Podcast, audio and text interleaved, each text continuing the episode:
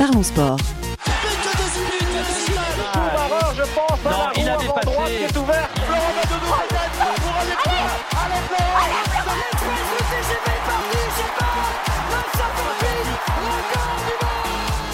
Parlons sport. Une émission animée par Gilles Bombard. Bonjour à toutes et à tous, très heureux de vous retrouver sur Marmite FM 88.4 pour l'émission Parlons Sport comme chaque semaine avec nous. À la direction des opérations, c'est Julien Mathieu. Salut Julien. Salut Gilles, salut à toutes et tous. L'expert en décryptage de cartes, c'est John. Salut John. Salut tout le monde. Accompagné euh, de Nara par téléphone avec nous. Salut Nara. Salut. Et le retour de celui qui invoque la faille, c'est Victor. Salut Victor. Salut Gilles, salut à tous. Des titres mondiaux à l'ordre du jour de Parlons Sport pour des disciplines en trois lettres MMA et LOL. Et on part tout de suite dans la cage UFC. I'm the most brutal and vicious and most ruthless champion there's ever been. There's no one can stop me. I'm the best ever. Fighting Holyfield in the right ear. Quand les types de 130 kilos disent certaines choses, ceux de 60 kilos les écoutent. He's crying in his corner. I've never seen anything like this. If you win, you win. If you lose, you still win. T'as pas mal, c'est pas mal. T'as pas mal, c'est pas mal. I'm gonna show you how great I am. Mois après leur première rencontre, l'heure de la revanche a sonné entre Islam Makachev qui défendra son titre des poids légers contre le champion de la catégorie inférieure Alexander Volkanovski. C'est le main event surprise de la carte UFC de 294, carte royale dégainée par Dana White il y a plusieurs mois. On s'attendait encore la semaine dernière à une autre revanche pour tout vous dire et on a failli passer du top au flop. Est-ce que tu peux nous réexpliquer tout ça, John? Alors, euh, ce qui s'est passé, c'est qu'on avait une très bonne carte depuis 4-5 mois. On avait euh, Polo Costa qui était prévu pour euh, Shimaev et la revanche entre Oliveira et Makachev, leur euh, deuxième confrontation. Et on avait notamment aussi également un Français sur la carte, Imavov, contre un Dagestanais, Aliskerov. Le premier à s'être désisté, c'est Aliskerov. Euh, ah, pardon, à- Imavov Imavov, qui s'est désisté face à son adversaire euh, Aliskerov. Il s'est désisté il y a à peu près trois semaines, enfin trois semaines avant le, combat. Et ensuite, la semaine d'après, on a eu le désistement, ou en tout cas, il y avait des fortes rumeurs qui couraient, qui disaient que Paulo Costa ne sera pas prêt pour combattre. Et effectivement, il a été hospitalisé pour une infection au niveau du coude. Et euh, dernièrement, on nous disait également que... euh, non, pardon, avant Paulo Costa, on a eu Oliveira qui s'est désisté pour une blessure à l'entraînement. Il s'est ouvert au niveau de... Il me semble De l'arcade. De l'arcade, ouais. Dans un entraînement très dur qu'il a fait à quelques jours de du combat. Son dernier sparring. C'est ça, c'est quasiment une, une faute professionnelle hein, à ce niveau-là de, de professionnalisme pour euh, les combattants. Et donc voilà, tous les combats intéressants sont tombés à l'eau et Dana White s'est dépêché de nous sortir des short notice de qualité. Euh, il a mis quelques jours, hein, il, s'est- il a voulu, il voulait à tout prix maintenir cette carte parce que évidemment le- toutes les places avaient été vendues, etc. C'est Abu Dhabi. Exactement, qui a lieu à Abu Dhabi, hein, pas aux États-Unis. Et donc voilà, il nous a quand même dégoté des grands noms, mais euh, sur le papier, ça, ça rend bien. Au niveau des performances ou de, de ce qu'on attend, des... ça, ça a plus la même saveur en tout cas. Donc Volkanovski remplace Charles Oliveira à forfait. euh, et c'est euh, Kamaru Usman qui remplace Ouais. Paulo Costa, lui aussi forfait. On avait euh, eu les deux forfaits quasiment au même moment. Euh, Kamaru Usman, ça, ça a mis un petit peu de- du temps pour, pour être officialisé. Finalement, est-ce que cette carte perd de la valeur? Ouais, pour moi, dès qu'on a eu le retrait de Costa et de Oliveira, la carte a perdu toute sa tension pour moi. Certes, c'est des beaux combats sur le papier, ce que Dana White nous a dégoté, mais pour moi, c'est retombé d'un coup. Parce que tout simplement, on aurait eu des combattants à 100% qui, qui se seraient fait face le soir du combat. Or, là, on a des combattants qui viennent avec euh, 10 jours de préparation, qui sortent de voyages entre potes, euh, euh, qui, qui sortent, qui, ont, qui pas le mood euh, sportif, intense préparation, quoi, je veux dire. Et donc, la tension est retombée, mais ça reste quand même des beaux combats sur, euh, sur le papier. Et au final, les gens retiendront que la victoire ou la défaite de l'un ou de l'autre et retiendront pas s'il y a eu short notice ou pas. Nara, elle te laisse aussi un goût d'inachevé, euh, cette carte qui semblait très prometteuse. Euh, oui, totalement. Je suis euh, extrêmement déçu euh, du retrait de, de Charles Oliveira et de, et de Polo Costa. C'est-à-dire que pour moi, la carte, pour répondre à ta question, elle, elle perd de sa valeur. Et quand je dis ça, c'est pas du tout parce que je préfère Oliveira à Volkanovski ou que je préfère Costa à Ousmane. C'est pas du tout ça. C'est que moi, j'aurais adoré comme, euh, comme beaucoup de gens, voir le combat revanche entre Volkanovski et Makachev et voir le combat entre, entre Ousmane et, entre, pardon, euh, Paulo Costa et, et, Shimaev, mais pas dans ces conditions-là. J'aurais aimé que, euh, euh que, les, combattants, comme l'a dit John, arrivent à 100%. Alors là, en fait, quoi qu'il arrive, on peut avoir de beaux combats. On, on sait pas, on peut douter sur qui sera le vainqueur, mais on aura, ce qui est sûr, c'est qu'on n'aura pas la meilleure version euh, des combattants euh, présents euh, ce soir-là. Parlons d'abord du main event, Islam Makachev, champion des poids légers, qui va affronter à nouveau Alexander Volkanovski, champion des poids plumes, la catégorie inférieure. On avait eu un premier très beau combat et je me souviens qu'on l'avait débriefé ici, messieurs, ce combat-là.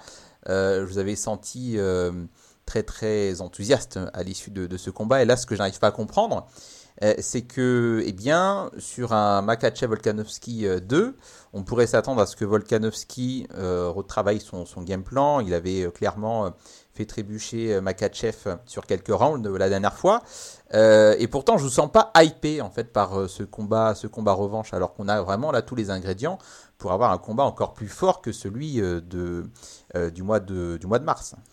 Alors, si on évacue le contexte du short notice, c'est-à-dire du combat avec 10 euh, jours de préparation pour Volkanovski, euh, pourquoi moi je suis moins hypé? Déjà, avant même, euh, j'étais moins hypé par Makachev contre Oliveira.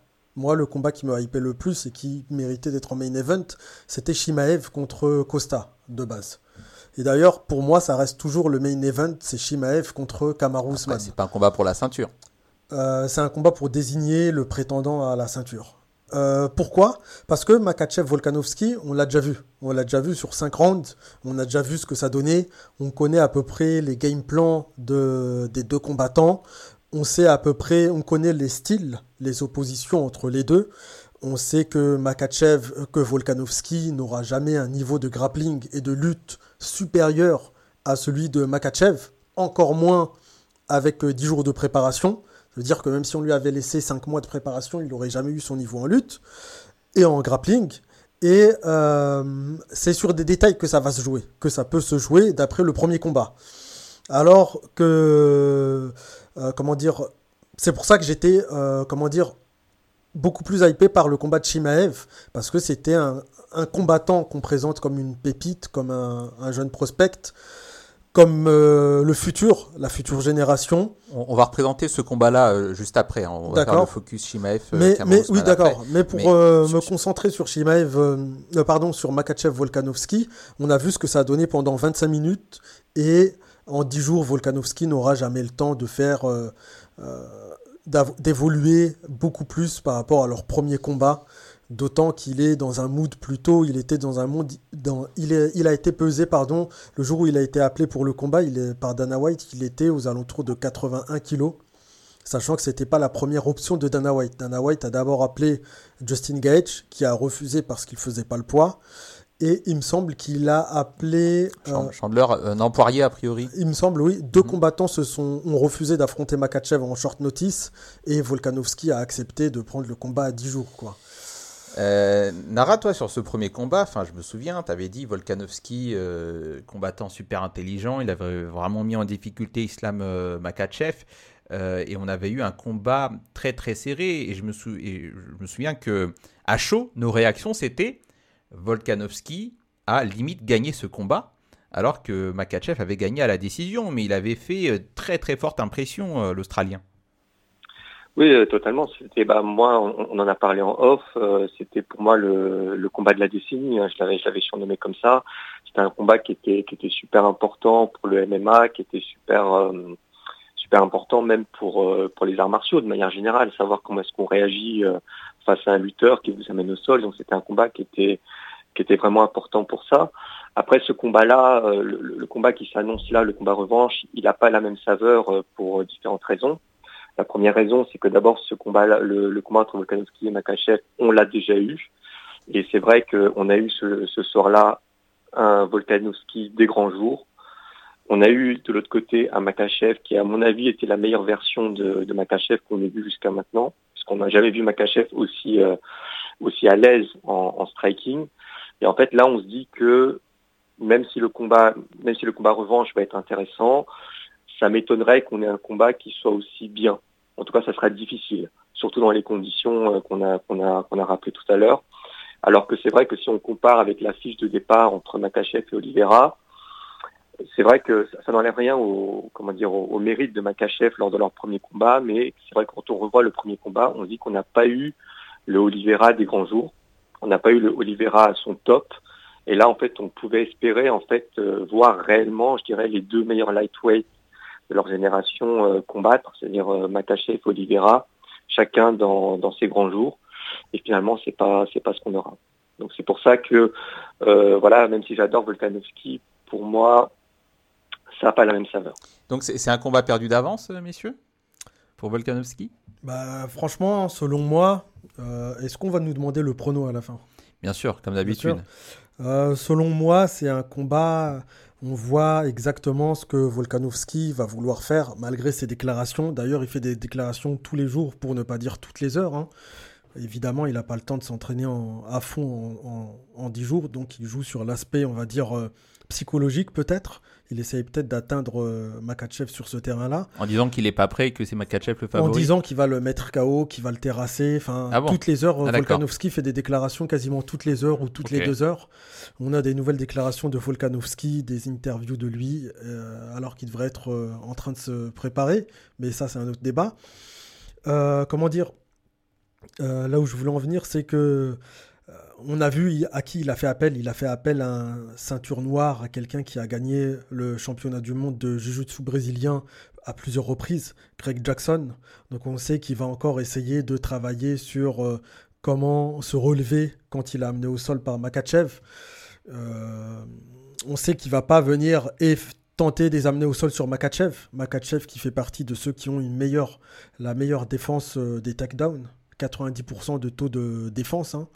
Euh, pour les amener au sol sur Makachev. On verra tout à l'heure d'ailleurs que celui qui a le taux le plus grand, c'est Kamar Ousmane, 97%. Mais euh, on voit à peu près que ça risque d'avoir la même tournure peut-être que le combat numéro 1. C'est-à-dire, euh, on ne voit pas Volkanovski surpasser Makachev dans, dans les domaines de prédilection de Makachev. Et sachant qu'il l'a surpassé dans le domaine où on le voyait euh, supérieur, sachant que Makachev va surpasser Volkanovski en striking, domaine où on voyait euh, Volkanovski supérieur, on se dit quand même avec deux jours de récupération après la pesée, quasiment 48 heures, il me semble qu'il se pèse vendredi matin et le combat a lieu samedi soir. Euh, donc ça laisse tout vendredi et tout samedi pour récupérer au niveau du poids.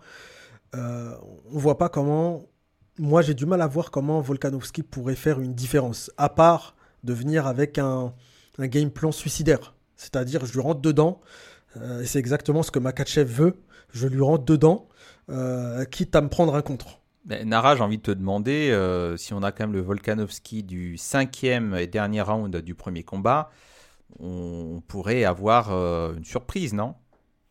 Alors moi, si, si Volkanovski était venu avec une bonne préparation à ce combat, euh, moi j'aurais de, de, plusieurs mois avec un vrai camp, moi j'aurais donné une probabilité de de 50-50. Euh, là, on, on l'a dit, en fait, le problème, c'est qu'il prend le combat en short notice. Là, moi, par curiosité, je suis allé, je suis allé vérifier en fait les statistiques sur les sur les short notice. Et d'après ce que j'ai vu, en fait, euh, voilà, les combattants qui prennent des combats en short notice, ils ont 30% de chances de, de, gagner le combat.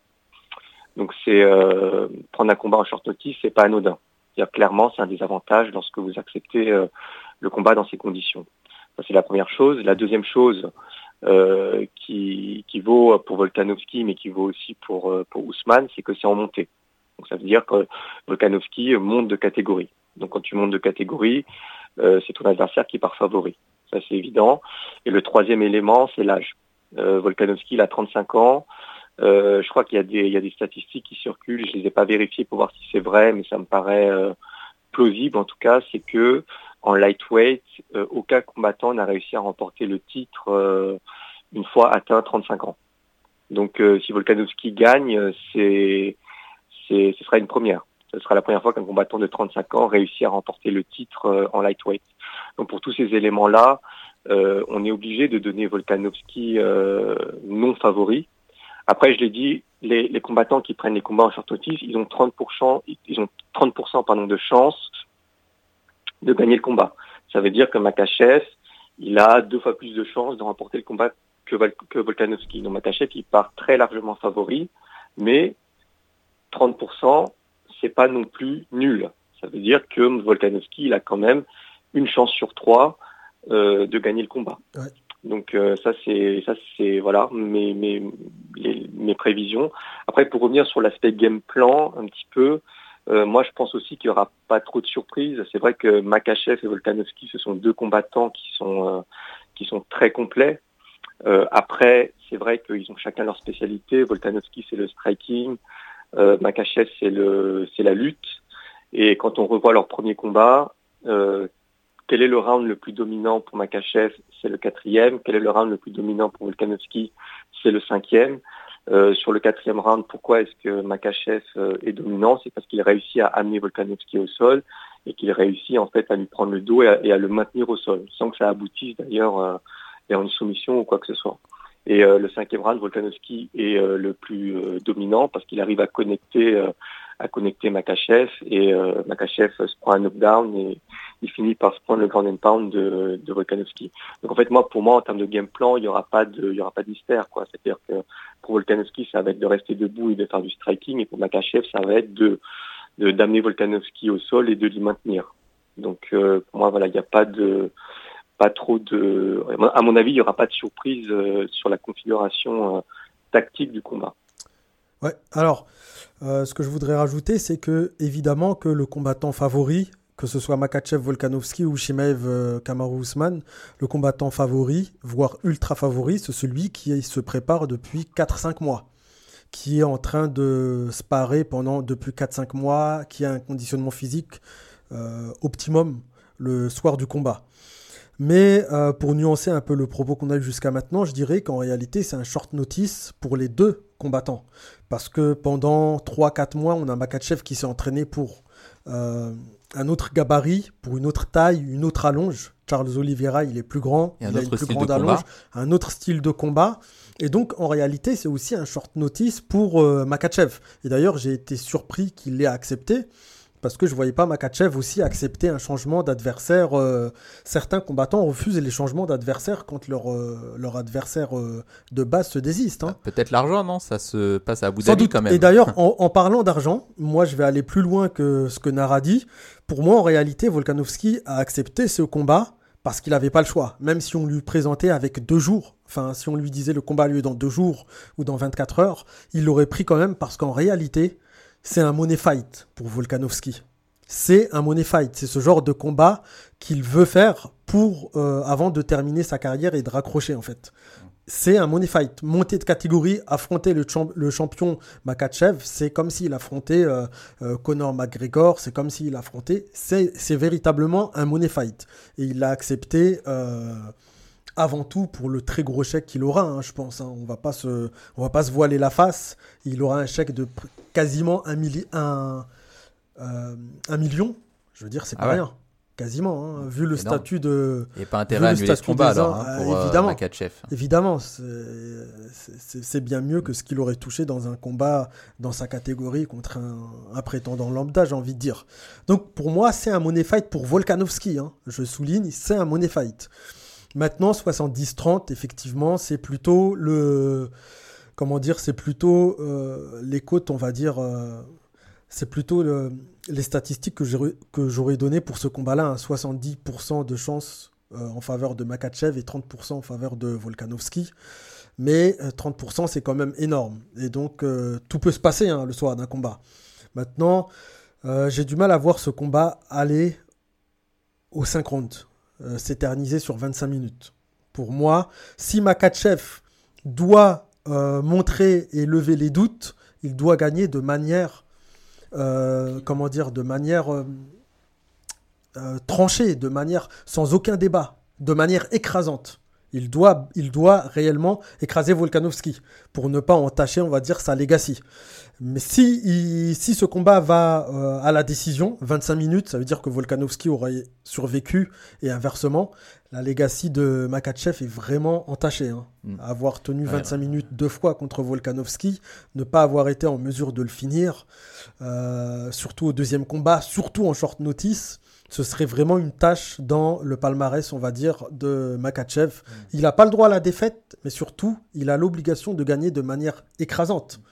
Makachev doit gagner de manière écrasante pour ne pas se faire, euh, euh, comment dire, euh, troller sur les réseaux sociaux ou par les journalistes lors de sa prochaine sortie. Sinon, on lui dirait, mais écoutez, vous avez du mal avec la catégorie d'en dessous, pourquoi vous voulez monter de catégorie et affronter le champion des welter quel est l'intérêt Vous avez déjà du mal avec le champion de la catégorie inférieure. Donc euh, pour ne pas se faire troller par les journalistes, les fans, etc., Makachev a l'obligation de gagner de manière écrasante. Et pour marquer euh, sa legacy, Volkanovski, évidemment, doit s'imposer contre un Makachev qui est quand même un champion euh, qui terrorise ses adversaires. On, l'a vu, les, noms qui l'ont évité, c'est pas, c'est pas rien, quoi. Nara, avant euh, qu'on passe au co-main event et le combat de, de Shimaev, est-ce que tu veux ajouter quelque chose ou nous donner ton pronostic? Oui, alors moi, alors pour revenir sur ce que disait John, euh, c'est vrai que c'est un short notice de part et d'autre. Et dans le cas de, de Makachev, c'est aussi un short notice vraiment parce qu'il se préparait pour euh, le combat contre Oliveira. Alors Oliveira et Volkanovski, c'est pas du tout le même style. Mais c'est vraiment limite ces deux combattants complètement opposés, quoi. Que ce soit en striking, que ce soit en lutte, que ce soit au niveau du sol, euh, ça n'a rien à voir. C'est vraiment le jour et la nuit. Euh, moi, moi j'adore les deux, hein, mais il faut savoir que c'est le jour et la nuit. En fait, pour pour employer une analogie, c'est un petit peu comme si euh, comme si tu, tu révisais depuis des mois pour passer le ton bac de français. Et puis à 10 jours de l'examen, on te dit finalement non, tu vas tu vas passer l'épreuve d'histoire-géographie. Ah, c'est ça. Donc tu dis bon, j'ai révisé le français. Alors c'est pas perdu non plus tous les mois que tu as révisé, euh, tous les mois que tu as passé à réviser le français, parce que tu as quand même drainé des compétences que tu vas pouvoir remobiliser pour l'épreuve d'histoire-géographie. Mais sauf que l'épreuve d'histoire-géographie, ça n'a rien à voir avec l'épreuve de français. Donc c'est un peu dans cette situation-là que que Makachev se, se trouve. Et aussi pour euh, pour aussi revenir sur ce que disait John sur euh, l'aspect l'aspect money fight. Bah, c'est vrai que Volkanovski et Ousmane, on va pas se mentir, hein, ils ont 30, Volkanovski a 35 ans, Ousmane a 36 ans je pense qu'ils ont conscience tous les deux qu'ils sont beaucoup plus proches de la, de la fin que, du début de leur carrière. Donc c'est vrai qu'ils essaient de capitaliser aussi et de, voilà de, de, prendre des combats où ils vont pouvoir euh, prendre beaucoup d'argent et, pour, pour, euh, pour leur retraite sportive tout simplement. il faut pas faut pas masquer cet aspect-là. Après, d'un point de vue sportif, il faut aussi saluer quand même le courage de Volkanovski euh, et de Ousmane. Quoi, c'est pas tous les combattants qui sont prêts, euh, même s'il y a une grosse somme euh, à la clé, c'est pas tous les combattants qui sont prêts à prendre des combats comme ça. Euh, John l'a dit, Justin Gagey n'a pas n'a pas accepté, ce qui est compréhensible à la limite. Parce Et Gamrot? Gamrot, alors Gamrot, je sais pas s'il n'a pas accepté ou c'est parce qu'on l'a écarté lui. mais voilà, en, lightweight, en pardon, en, en middle, il y a aussi des combattants qui ont qui ont refusé, je crois, le combat contre Shimaev. Contre Shimaev. Donc euh, c'est pas non plus tous les combattants qui sont euh, qui sont prêts à faire ça. Et c'est vrai qu'on peut dire les, les vrais BMF, bah on peut dire c'est Volkanovski et, et Ousmane quoi. Et c'est c'est euh, c'est quand même je trouve un, un beau euh, un beau cadeau malgré tout qu'ils font aux, fans de MMA parce que c'est vrai que Ousmane, Volkanovski et Adesanya c'est un petit peu les c'est un petit peu les trois les trois combattants, les trois champions qui ont été les plus dominants de leur génération, chacun dans leur catégorie, ils sont tous devenus champions en en 2019. C'est vrai que là, ils, prennent de l'âge, c'est bientôt la fin. Et c'est quand même une belle, euh, c'est quand même, une, voilà, ils démontrent quand même une preuve de, quand même de, courage, je trouve. Euh, c'est un cadeau d'au revoir. Ouais, ouais, c'est, bah, je pense qu'on aura surtout l'occasion d'en parler tout à l'heure pour Kamaru Ousmane. Euh, ça ressemble. D'abord ton pronostic, s'il te plaît, Nara, avant qu'on parle de l'éventuel crépuscule pour euh, Ousmane bah, Je l'ai dit tout à l'heure, donc les, les, combattants qui prennent les combats en short notice, euh, leur chance de victoire, c'est 30%. Donc moi, je donne 30% à Volkanovski, ce qui est pas ce qui, ce qui veut dire que, que Makachev est largement favori, mais ce qui n'est pas du tout négligeable. Et en fait, euh, si Volkanovski euh, gagne euh, samedi soir, ce sera une surprise, mais ce ne sera pas une si grosse surprise que ça. Ce sera moins une surprise que, que la victoire de Strickland sur Adesanya. 70-30 pour vous deux. Oui, et moi je vois Makachev s'imposer, finaliser le combat. Clairement, je le vois le finaliser avant, avant les rounds de championnat, hein. c'est-à-dire dans les, sans doute dans les trois premiers rounds. Tu, tu le vois finaliser, finaliser comment? Soumission, grappling, euh, soumission ou TKO après l'avoir amené au sol, ouais. Soumission parce que Makachev, euh, c'est pas, euh, c'est pas, comment dire, c'est pas, il est pas, il est pas, c'est pas le meilleur au sol, tu vois. Oui, je suis d'accord, mais il est suffisamment supérieur à, à, à, Volkanovski pour, pour le soumettre, lui faire ce qu'il a déjà fait, par exemple à Bobby Green, à Dan Hooker, il me semble aussi.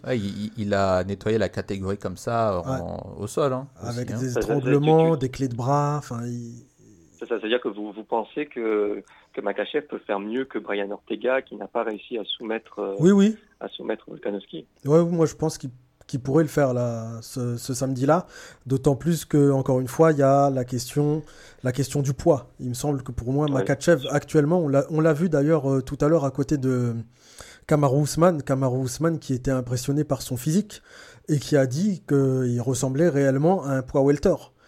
Parce que euh, actuellement, Makachev est, à, est dans les 80 kilos, tout simplement. Donc le soir du combat, il sera dans ces eaux-là. Il sera bien plus imposant que ce qu'il a été en Australie parce que la législation euh, aux Émirats lui permet de prendre euh, d'utiliser certaines méthodes pour se réhydrater que l'Australie ne permet pas tout simplement. Donc oui, je le vois je le vois finaliser ce combat. En tout cas, il, doit le finaliser pour sa legacy. Après, tout peut se passer dans un combat évidemment et encore plus face à quelqu'un comme Volkanovski, il va rester très dangereux jusqu'à la fin. Bien, messieurs, euh, on va passer au co-main event Ramzat Shimaev contre Kamaru Usman. C'est l'autre affiche surprise de cette carte UFC suite au forfait de Paulo Costa. Est-ce que cette affiche reste hypante euh, pour vous, euh, sachant que les deux montent de catégorie On va aller chez les moyens pour les deux combattants. Ouais, alors bah, déjà, je vais relativiser. on va relativiser pour Shimaev. Il a déjà combattu en poids moyen, deux fois à l'UFC. Et euh, auparavant, avant d'intégrer l'UFC, pardon, il a combattu également deux ou trois fois dans l'organisation précédente. Et en tout, sur ses 12 combats professionnels, j'ai fait le compte, il a combattu 7 fois à plus de 81 kilos. D'ailleurs, son dernier combat contre... Ah, je me souviens plus, le dernier combat où il n'avait pas fait le poids, il devait affronter Nat Diaz. Et finalement, il a affronté... je me souviens je me souviens. Kevin Holland. Kevin Holland. bah, c'était un combat en catchweight en 81, 82 kilos. Donc, euh, pour relativiser, Shimaev, c'est pas nouveau pour lui les middleweight. Il a déjà combattu en middleweight, ou en tout cas, il a déjà combattu à plus de 81 kilos, 7 fois sur 12 combats professionnels. Et pour Kamaru Usman, par contre, c'est une nouveauté. Si je fais pas d'erreur, c'est la première fois qu'il monte et qu'il va affronter quelqu'un en MMA de la catégorie supérieure. Tu peux nous présenter en quelques mots Kamaru Usman, légende euh, plusieurs fois, euh, Kamaru Usman, plusieurs défenses de titre, 36 euh, ans. Kamaru Usman, plus grand euh, poids welter après Georges Saint-Pierre. Il n'y a quasiment pas de débat là-dessus. Hein. champion ultra dominant. Il a nettoyé sa catégorie avant de perdre son combat contre Léon Edwards. Il y, a, il y a un an à peu près, il me semble. Un peu moins. Et euh, comment dire, il a gagné, il me semble, sa ceinture en 2018-2019 jusqu'à 2022 finalement. Il l'a défendu euh, pas autant de fois que Georges Saint-Pierre. Cinq fois, je crois. Ouais, cinq fois. Cinq, cinq ou six fois, il me semble. Et donc, euh, sur ces cinq, six derniers combats, c'était du 5 rounds quasiment. Il se préparait pour du 5 rounds. Shimev n'a jamais combattu au-delà de 3 rounds. Il a combattu une seule fois trois rounds, c'était contre Gilbert Burns. En face de lui, il a quelqu'un qui est habitué à s'entraîner pour cinq rounds. Et donc, il y aura. Et d'ailleurs, qui combat au cinquième round comme au premier. Hein. C'est-à-dire, on ne sent pas vraiment la fatigue, un cardio monstrueux, un conditionnement physique euh, au top. Et là, on va quand même préciser qu'il s'agit d'un combat en trois rounds. Et là, c'est un combat en trois rounds, justement. Dommage que ce soit pas un combat en 5 rounds. Parfois, Dana White décide de faire le, le combat en 5 rounds pour euh, euh, désigner qui sera le prétendant à la ceinture. Cette fois, il l'a pas fait. Bah, par exemple, au combat précédent, euh, Fiziev contre Gamrot, c'était du 5 rounds. Pourtant, il n'y avait pas de ceinture en jeu. En main event. C'est ça. Donc euh, là, c'est dommage que ce soit pas 5 rounds. On aurait pu voir euh, les limites de Shimaev. Et, et en quelques mots, euh, donc Shi- Shimaev, euh, Shimaev, qui monstre. est d'origine euh, tchétchène, il a pris la nationali- nationalité des Émirats Arabes Unis pour euh, ce combat parce qu'il y vit. Euh, moins de 30 ans, invaincu en MMA. Shimaev, 29 ans, invaincu en MMA, 12 combats, 12 victoires. Tout avant la limite, sauf Gilbert Burns. Sa dernière, c'était son avant-dernière sortie d'ailleurs. Présenté comme la future génération, comme la tête d'affiche, on va dire, de la, la future génération. Euh, pour l'instant, c'est plutôt une terreur. Très peu de combattants. Tous ceux qui l'ont combattu euh, euh, ont pu, comment dire, prouver ça. Par contre, là où je peux relativiser, là où on doit relativiser, c'est que pour l'instant, à part Gilbert Burns, il n'a pas vraiment combattu de top combattants, l'élite des combattants. Il a combattu des, des top 15, euh, des top 10 peut-être, mais euh, pas de top 5 par exemple. Et il a eu chaud euh, contre, contre Burns. euh, Contre Burns, exactement. Partenaire d'entraînement de, de Kamaru Usman, qui s'entraîne d'ailleurs avec Kamaru Usman et qui sera dans son coin le soir du combat, Gilbert Burns. Mais c'est pas tout à fait le même style. Shimaev, c'est plutôt un style très agressif. C'est un lutteur et un grappleur. C'est quelqu'un qui est très fort dans les transitions et dans les changements de niveau au sol. Si vous, s'il décide de vous prendre, euh, s'il décide de prendre son adversaire euh, au dos et que son adversaire réussit à, à se dégager, il n'hésite pas à prendre son bras. Enfin, il a les réflexes du grappleur. Il a vraiment les réflexes et on l'a vu dans son dernier combat contre Kevin Holland. Il sait parfaitement gérer les transitions au sol. Et en face, on a Kamaru Usman qui est un très gros lutteur qui peut se baser sur son clinch et on va dire sa puissance, sa puissance euh, euh, qui lui a permis de dominer ses, adversaires.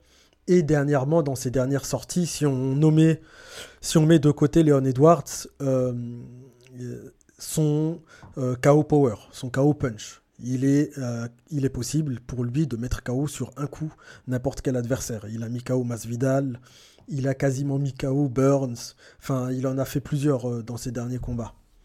Euh, Nara, sur ce Common Event, euh, est-ce que tu restes sur la même logique que ce que tu disais là pour Makachev Volkanovski, à savoir short notice, donc sur le papier c'est intéressant, mais en réalité celui qui était déjà préparé part avec un gros avantage, ou, alors tu vas modérer ton propos cette fois-ci?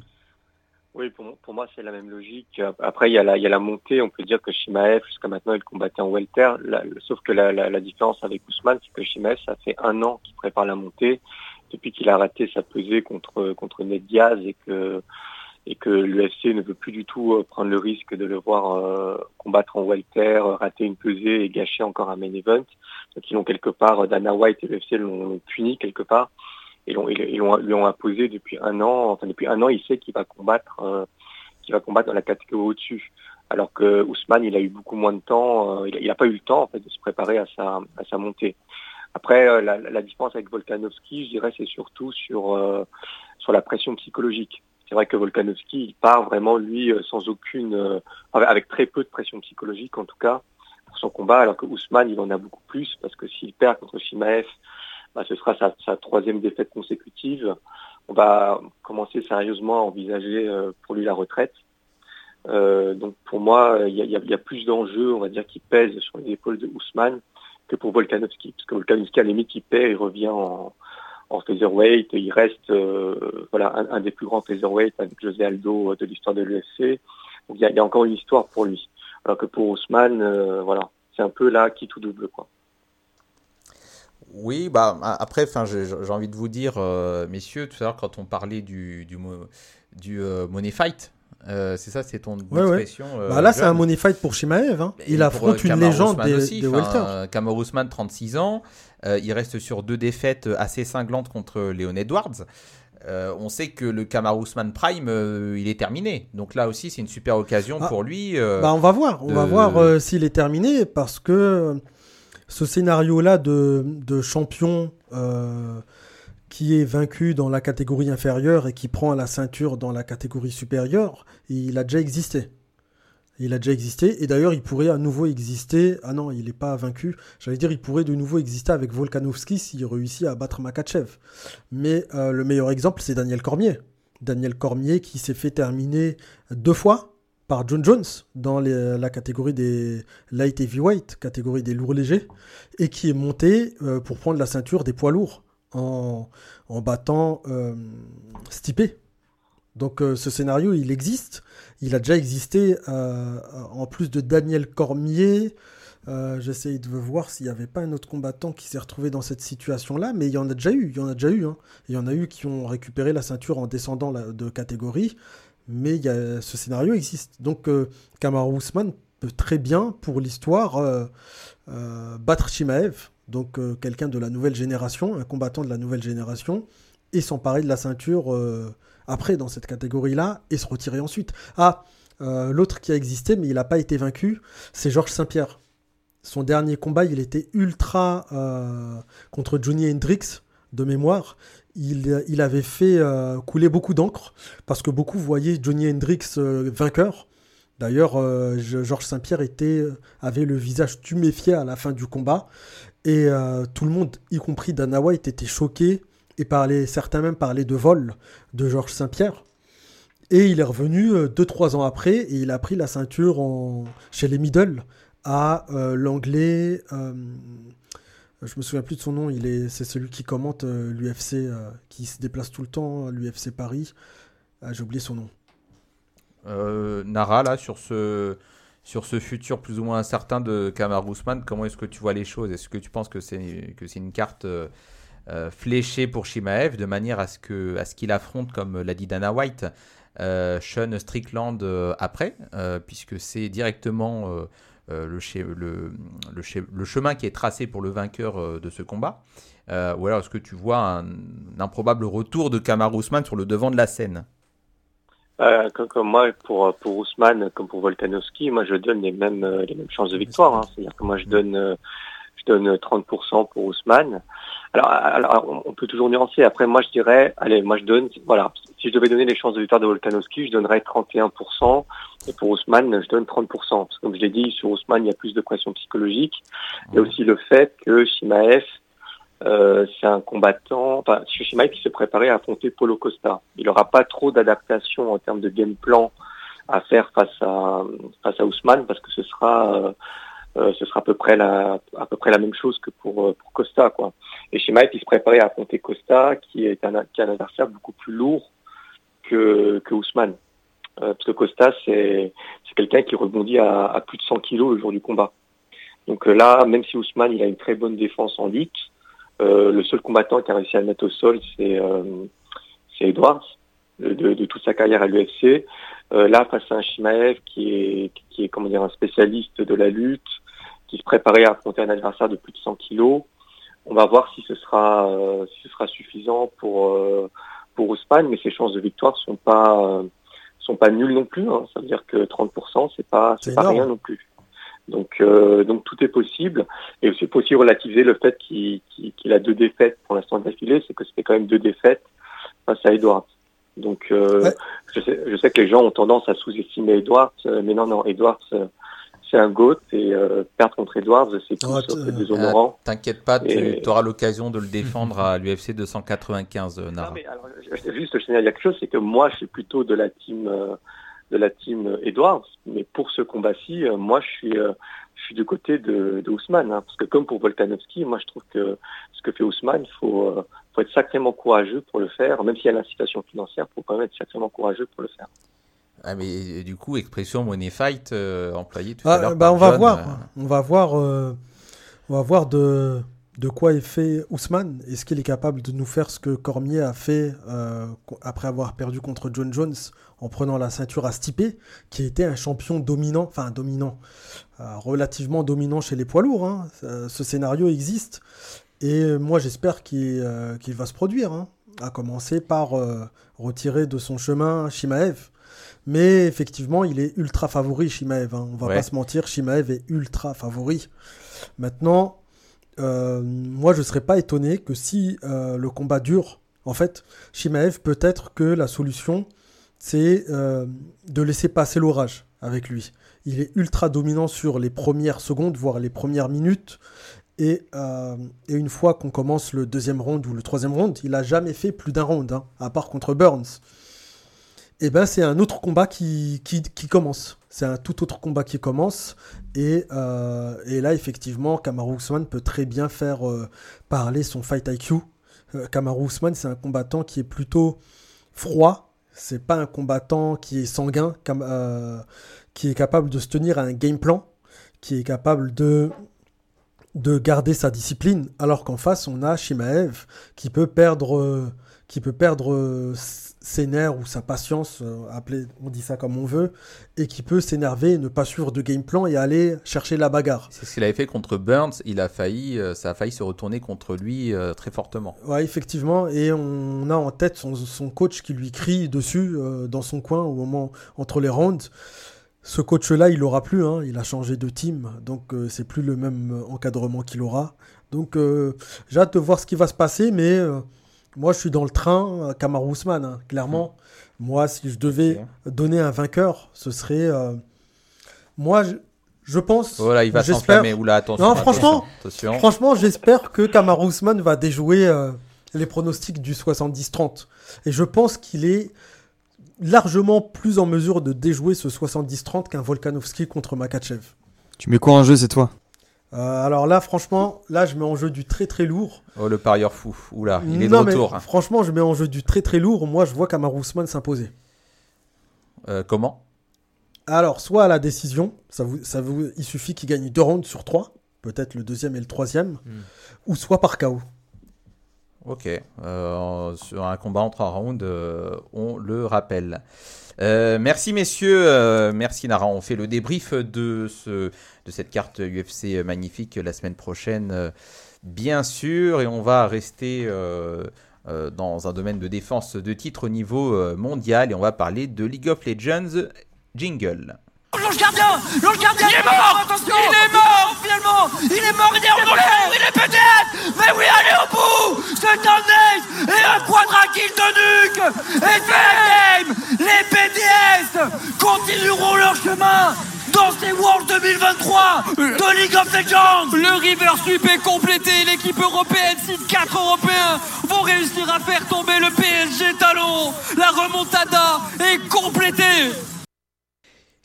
Pour succéder à DRX, l'équipe coréenne qui a remporté l'année dernière les Worlds, les championnats du monde de League of Legends, qui reviennent sur le devant de la scène. Ça se passe euh, très exactement en Corée du Sud. Pourquoi faut-il suivre cette nouvelle édition, Victor? Alors, euh, pour moi, il y a trois points. Le premier, c'est que c'est euh, le Graal de tout joueur de League of Legends. C'est la compétition que tu as envie de gagner. T'as beau faire la pire saison de ta carrière, si tu gagnes les championnats du monde, c'est tout oublié. Il y a juste à voir DRX l'année dernière.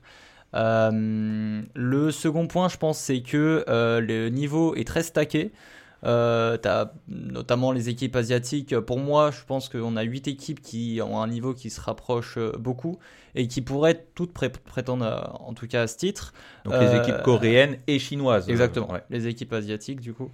Euh, et euh, on a un nouveau format euh, qui fait Ouais. que euh, c'est un système de ronde suisse maintenant. C'est C'est plus en- en- avec des groupes qui font du coup qu'on a des rencontres où de 1 les équipes vont jouer leur vie parce qu'ils n'ont pas le droit de perdre et euh, de 2 on va voir des, euh, des, des équipes du même niveau s'affronter. En gros le système de ronde suisse c'est euh, les équipes qui gagnent affrontent des équipes qui gagnent, les équipes qui perdent affrontent des équipes qui perdent. Du coup on a des confrontations qui sont beaucoup plus équilibrées. Ouais, donc chaque équipe va jouer 5 fois. Euh, des adversaires différents. Donc pour rappel, hein, on en parlait d'ailleurs la semaine dernière. On, avait critiqué le format de la Coupe du Monde de rugby. Euh, on avait dit que le système de, de ronde suisse allait être le système adopté pour la, Ligue des Champions en football dès l'année prochaine. Et on, se demandait si, si ce n'était pas la bonne formule à adopter pour le rugby. Donc moi, euh, je suis plutôt, euh, je demande à voir. Enfin, je suis plutôt enthousiaste sur ce nouveau système de, de ronde suisse où on va avoir des euh, équipes européennes qui vont affronter des équipes américaines, asiatiques, euh, entre autres. Exactement. Et le dernier point qui est très important, c'est euh, que le résultat sera forcément historique. Pourquoi? Parce que l'équipe qui a tout gagné cette saison, donc JDG, euh, peut faire le premier grand chelem de l'histoire de League of Legends, ce qui est quand même quelque chose d'assez fou. Donc qui a gagné son championnat en Chine. Exactement. Et le MSI. Et le MSI et le tournoi qui est le de tournoi ouais, mi-saison. Ouais. Exactement, qui ont tout gagné cette année, qui peuvent faire le grand chelem. Euh, on peut avoir aussi un T1 qui revient et, et, Faker qui est le, le GOAT ultime de, ce, de, Ouais. de League of Legends. Il a quel âge lui? Oh, J'en ai aucune 27, idée. euh, 26, 27 Ouais, peut-être quelque chose comme C'est ça, vieux pour un joueur de League of Legends. euh. Ça, ça commence à faire. Disons qu'il a commencé très tôt. Il, a commencé aux alentours des 17. Donc euh, Mm. c'est vrai qu'il il est là depuis un moment. Euh, donc ouais, Faker qui pourrait retrouver sa, sa couronne. Et euh, bah, comme j'ai dit, il y a plein d'autres équipes. Il y a même une équipe européenne qu'on peut voir euh, faire un beau parcours. Donc euh, voilà, c'est encourageant. Euh, donc tu, tu disais pour un joueur de League of Legends, euh, les Worlds c'est comme si c'était finalement l'équivalent d'une Coupe du Monde. Ça a lieu euh, une fois, une fois par an. Tous les joueurs européens, en tout cas les joueurs qui, qui évoluent en France ou en Europe, rêvent d'y aller. Mhm. Euh, et ce qu'on peut attendre de ces personnes-là et de ces équipes européennes, eh bien une victoire, en tout cas peut-être aller en finale, ou alors est-ce qu'on a toujours une différence colossale entre les équipes européennes et puis les équipes asiatiques Ah, pour moi, a- malheureusement, je vais dire pareil que l'année dernière, mais les équipes européennes sont beaucoup trop faibles par rapport au niveau asiatique. C'est pas amélioré. Non, pas tellement. Et à la limite, je pense qu'il y a une équipe, donc G2 eSport, qui pourrait faire quelque chose, qui pourrait faire un beau parcours. Je sais pas, à la limite une demi-finale, mais en vérité, je les vois pas, je les vois pas gagner, je les vois pas s'imposer. Il y a, il y a eu 8 équipes en face, même s'il y en a deux qui choquent.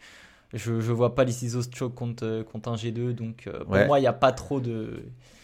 Il n'y a, y a pas très peu de chances en tout cas que G2 gagne, mais en tout cas, ce serait un, un très beau parcours. Donc G2 qui est une équipe européenne, on a quoi d'autre là dans la région Europe? Euh, on a Mad Lions, on a Fnatic et on a BDS. Ouais, donc BDS qui est la quatrième équipe, euh, plutôt surprise hein, on va dire, une équipe euh, suisse qui se qualifie pour ce tournoi final Mhm. des Worlds, ce qui fait donc on a quatre équipes européennes, ça n'arrive pas euh, tout le temps.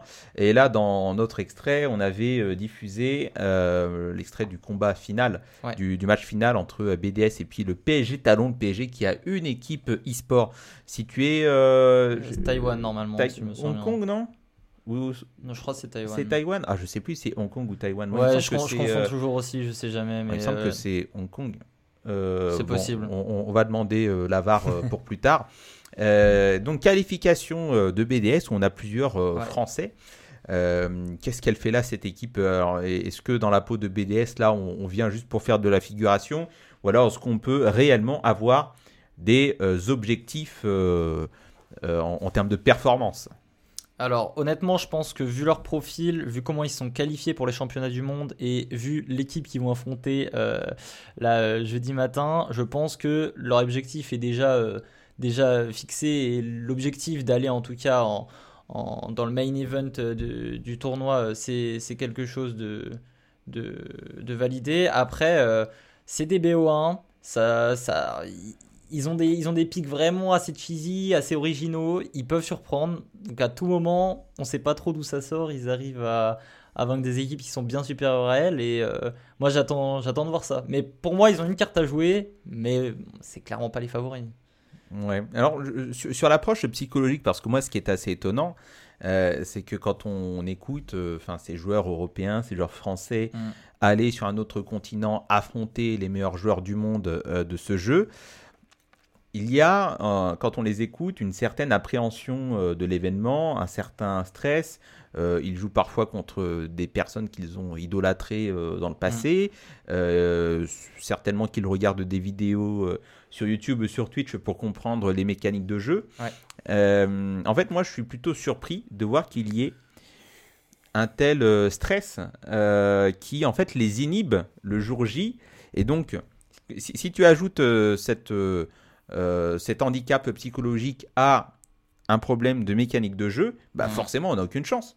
Comment c'est qu'on n'arrive pas à améliorer ça sur le plan psychologique? Ça, je suis, je suis d'accord. Euh, on va dire que le côté psychologique euh, prend vraiment de l'ampleur. Après, je pense aussi que le fait d'être euh, d'être euh, l'équipe euh, sous-estimée l'équipe qui n'a pas de chance de gagner les, championnats du monde, ça a un impact aussi psychologique. Ça dépend comment tu le prends. Du coup, tu n'as peut-être pas de stress en te disant, bah, de toute façon, euh, j'ai rien à perdre. Euh, après, oui, c'est vrai que le fait d'aller sur un, autre continent, que ce soit il y a le décalage horaire, il y a tout qui change, la nourriture, etc. Ça peut impacter le, côté psychologique. après, ils ont quand même des sessions d'entraînement régulières et plusieurs semaines d'entraînement avant les Worlds. En théorie, ils ont déjà affronté les joueurs qu'ils idolâtraient, etc. Donc pour, moi, pour moi, on va dire le côté psychologique, c'est pas ce qui fait euh, la force des Coréens ou des Chinois euh, et pourquoi ils nous explosent sur le jeu depuis, depuis tant d'années. Euh, d'autant plus que les Worlds, ça change chaque année. Bah, par exemple, c'était l'année dernière qui. oui, c'était l'année dernière. non, c'était il y a deux ans où ils étaient venus en Europe. Donc je pense que les Coréens avaient le même problème. Venir, venir en Europe, ça avait forcément un impact psychologique. Après, je pense que effectivement, jouer contre des gens qui sont vraiment supérieurs à toi sur à peu près tous les plans c'est c'est compliqué et bah, la Chine et la Corée sont habitués à ce niveau depuis, depuis tellement d'années. Leurs entraînements sont, euh, sont, sont, contre les meilleures équipes du monde, donc forcément, tu es mieux préparé, euh, que ce soit dans les mécaniques ou euh, la psychologie. Là, en termes de préparation, quand même, on parle de, vraiment d'une préparation sportive, hein, des bootcamps avec une hygiène de vie très, très stricte, vraiment comme, comme on pourrait le retrouver dans, dans le MMA hein, ou dans d'autres sports physiques. Et, pourtant, bah, moi, j'ai l'impression que malgré euh, ce, cadre très strict de, du, bootcamp, euh, bah, finalement, c'est peine perdue. J'ai même l'impression que les équipes chinoises et coréennes n'ont pas besoin de s'entraîner autant pour défoncer les équipes européennes qui arrivent euh, bah, déjà amoindries d'un point de vue mécanique de jeu et aussi sur le plan psychologique. Non, clairement. Après, euh, on va dire c'est pas un bootcamp de euh, un ou deux mois qui va euh, faire changer, changer les choses. Ça va changer, bien sûr, ils vont s'adapter au niveau, etc. Mais disons que y passer toute l'année et y passer deux mois, bah forcément, tu as une différence, une, grande différence, notamment les entraînements, ce qu'on appelle en solo queue, donc que tu vas faire tout seul. effectivement, si tu es aux États-Unis et que tu affrontes des, des, des, gens qui, qui sont pas très forts, et quand tu vas en Corée contre des gens qui jouent 13 heures par jour et qui sont les meilleurs joueurs du monde, et qui lancent euh, et qui lancent à tout bout de champ euh, leur entraînement, bah forcément, t'es pas préparé de la meilleure manière, de la même manière. Et euh, ouais, tout simplement, ils baignent pas dans, ils sont pas dans le même bain en fait. Mm. Tu, tu, peux pas, tu peux pas vouloir rivaliser avec une équipe asiatique en jouant contre une équipe de, de, division inférieure. Alors on parlait de, de MMA tout à l'heure, mais il y a aussi une notion de game plan. Mm à la fois dans le jeu, mais aussi dans ce qu'on appelle la draft, dans le choix euh, des personnages, des champions que tu vas sélectionner euh, pour jouer sur euh, les, points faibles et puis les points forts de, ton adversaire. Mhm. finalement, est-ce que quand tu n'es pas moins fort en mécanique, eh bien la draft, ça ne peut pas te sauver une partie? Alors tout dépend parce que c'est vrai que les mécaniques ça fait pas tout, mais forcément les pics ça, ça s'adapte aussi à la méta. C'est-à-dire que. Euh, bah, Donc la, la méta, c'est une manière de jouer habituelle hein, sur un serveur. C'est ça. C'est-à-dire que euh, l'éditeur du jeu, donc Riot, va dire Ok, ce personnage est trop fort, on va le réduire. Euh, tel personnage est trop faible, on va l'augmenter. et bah forcément, si tu as un joueur qui sait jouer parfaitement le meilleur perso dans la méta, bah, il aura un avantage. Euh, après, c'est vrai que les mécaniques, euh, c'est important, mais si tu sais jouer qu'un personnage, bah, il va être banni et tu vas pas pouvoir jouer. Si tu sais tous les jouer, tu as une panoplie euh, de, de, personnages assez complète. Si tu sais tous les jouer et que tu as une bonne mécanique, bah, à ce moment-là, tu pas de problème en draft. John, tu veux rebondir sur la faille? Ouais, j'ai l'impression en écoutant Victor que les équipes européennes, en fait, elles viennent en short notice, alors qu'elles sont au courant depuis. Alors qu'elles sont au courant depuis, bah, quand on l'entend dire euh, tu feras jamais le poids face à des Coréens qui jouent 13 heures par jour, etc., on a l'impression vraiment que c'est du short notice. Hein. C'est l'équivalent du de celui qui s'entraîne depuis 5 mois contre celui qui arrive depuis 10 jours. quoi. C'est un peu le cas.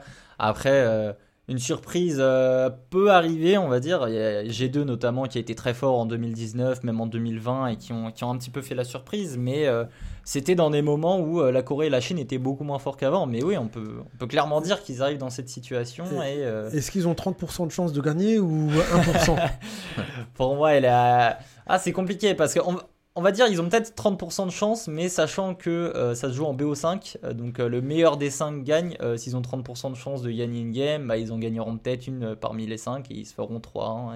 et, voilà, c'est ce qui s'est passé notamment au, tournoi de mi-saison. Euh, euh, G2 c'est pas, a pas si mal joué, mais c'est vrai que bah, c'est des équipes asiatiques. Et même dans un monde où ils arrivent à en battre une ou deux, bah derrière t'en as 6, donc euh, Ouais. c'est- compliqué. Euh, quelle équipe tu vas suivre en particulier Euh, Est-ce que tu vas faire le chauvin sur une équipe européenne ou toi, tu es vraiment euh, hypé par les équipes euh, du type euh, T1, euh, JDG Ah bah, en vrai, j'ai forcément un peu plus de hype pour les équipes euh, coréennes et chinoises parce que ça joue très bien. Après, il y a l'équipe que je suis depuis toujours qui est dans, dans, dans cette compétition, c'est Cloud9. Bon, c'est une équipe américaine. Ouais. On va se faire, on va se faire éclater, ça, je- j'en suis à peu près sûr. Après, une équipe à suivre, bah, de toute façon, il y a JDG, euh, JDG qui sont juste trop forts depuis le début de la, depuis le début de l'année qui, qui sont à suivre. Mais si je devais mettre une petite pièce, LNG, l'équipe chinoise qui arrivait deuxième, je me dis pourquoi pas. Ils ont des bons joueurs euh, qui sont habitués de la compétition. Ils n'étaient pas là au, au tournoi de mi-saison, mais euh, je les trouve vraiment forts. Après, c'est vrai que c'est un petit peu difficile de savoir quelle équipe va performer ou pas performer parce qu'on les a pas vus jouer depuis 2-3 mois ensemble. La méta a totalement changé, les mécaniques ont changé. Donc c'est vrai que c'est pas évident de savoir qui est favori ou pas favori. euh, J'ai même envie de dire, euh, euh, dans certaines équipes, on sait que le roster, donc l'équipe, Mhm. va changer en vue de l'année prochaine à ce stade-là de la saison, non? Donc il y a des joueurs qui pourraient moins, être démotivés, ou alors peut-être que ça va rebooster certains joueurs à se remobiliser et puis à, à- donner le meilleur euh, de même pour être reconduits contractuellement. Parce que ça aussi, Ouais, c'est une source ouais. de stress. hein. Là, on parle de, de joueurs qui, ont, euh, qui touchent des contrats à six chiffres euh, sur une année, qui sont millionnaires parfois en, en un an. Euh, voilà, je ne sais pas s'il y a cette appréhension euh, là, ou si, si les dés sont, sont déjà pipés à, à ce moment-là pour Je eux. pense pas. Disons que, disons que ça, ça, va être les Worlds qui vont définir de s'ils sont dans leur team, s'ils changent de team, etc. Je pense que c'est. Tout, je pense que tous les joueurs sont très très motivés par les Worlds parce que c'est ce qu'il faut gagner et si tu es démotivé pour les Worlds, bah, c'est fini. Euh, je pense pas qu'il y ait actuellement des changements qui se fassent. Euh, Je pense que les équipes sont entièrement consacrées à cette compétition. Par contre, bien sûr, euh, si tu fais la, les Worlds de ta vie, euh, tu vas sûrement être renouvelé dans ton équipe ou aller dans une équipe avec un peu plus de prestige. Et c'est vrai que si tu, si tu fais la grosse erreur de, de louper tes Worlds, bah, possiblement, oui, euh, tu, tu vas peut-être sortir de ton équipe. Alors, est-ce que, tu vas, est-ce que tu veux rivaliser avec John sur le terrain des euh, paris fous? C'est sa spécialité euh, à John. Euh, est-ce que tu veux te lancer là dans un, dans un pari en, en début de Worlds comme ça? Allez, pourquoi pas. Bah, Dis-nous, tu, tu vois quoi En dernier carré ou directement le, le vainqueur? Alors, dernier carré. Euh, dernier carré, JDG, Genji, LNG et. Euh, allez, T1. Donc, T1 Deux équipes chinoises, deux équipes coréennes. Exactement. Tu vois un vainqueur à la fin? Ouais, en vrai, si on, si on suit la trend actuelle, on va dire JDG gagnant parce que c'est c'est la plus forte probabilité, surtout que bah, il y a les meilleurs joueurs du monde. euh, la méta leur, a l'air de, leur, de bien la- leur convenir. Donc, euh, pour moi, ouais, JDG est, le favori, même si, bah, comme j'ai dit, on les a pas vus jouer depuis trois mois. Donc, euh, on sait jamais. Et l'année dernière, et on est la preuve. C'est-à-dire que l'équipe qui a gagné les championnats du monde, c'est une équipe. Moi, j'étais dégoûté qu'ils aillent aux Worlds parce que. euh, ils- DRX Ouais, DRX. Coréen, ouais. Ils étaient contre une équipe qui s'appelait Sandbox que j'aimais beaucoup et je me disais mais enfin c'est mort, je veux pas les voir aux Worlds, ils, ils sont nuls. Et bah, au final ils gagnent, euh, sortis de nulle part. Euh, mais du coup, tu, tu joues quoi? Là, le pari, euh, voilà, si. Ok, t'as parié, mais tu joues quoi? John, tu paries quoi d'habitude? Bah, moi, Oula. j'ai- Oula, attention, sujet sensible. J'ai déjà parié une voiture, j'ai parié. Il a perdu euh, un appart. euh, J'ai perdu un appartement voilà. une fois. Merci Cyril Gann. Merci Lopez. Euh, ouais, c'est ça. Après, tu peux très bien parier plus petit. Hein. Ouais, euh, je t'avoue, j'ai pas d'idée là. De, de Parie ton compte, euh, là, il, est, il est comment ton compte là? T'as quel, euh, quel grade? Euh, là, je suis redescendu parce que je joue plus trop, je suis diamant, mais, euh, à tout moment, je remonte master là. mais- Euh, J'ai une question, il n'y a pas d'équipe américaine?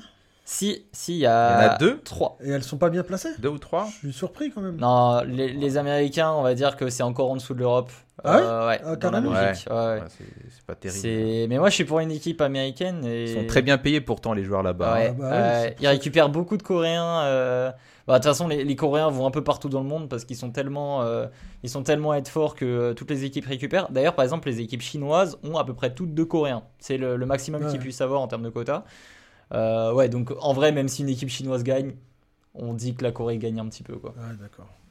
Ok messieurs, eh ben, écoutez, euh, tout est noté, t'inquiète pas Victor, on va suivre les Worlds avec toi euh, dans Parlons Sport. Merci euh, messieurs d'avoir été dans l'émission. Restez sur Marmite FM car l'émission Marmite fait son actu présentée par Cindy et son équipe prennent place dans quelques instants. On se retrouve très bientôt pour un nouveau Parlons Sport. Bonne semaine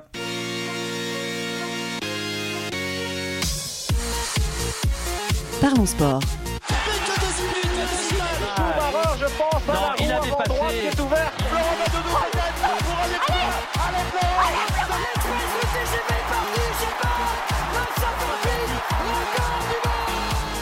Parlons Sport. Une émission animée par Gilles Bombard.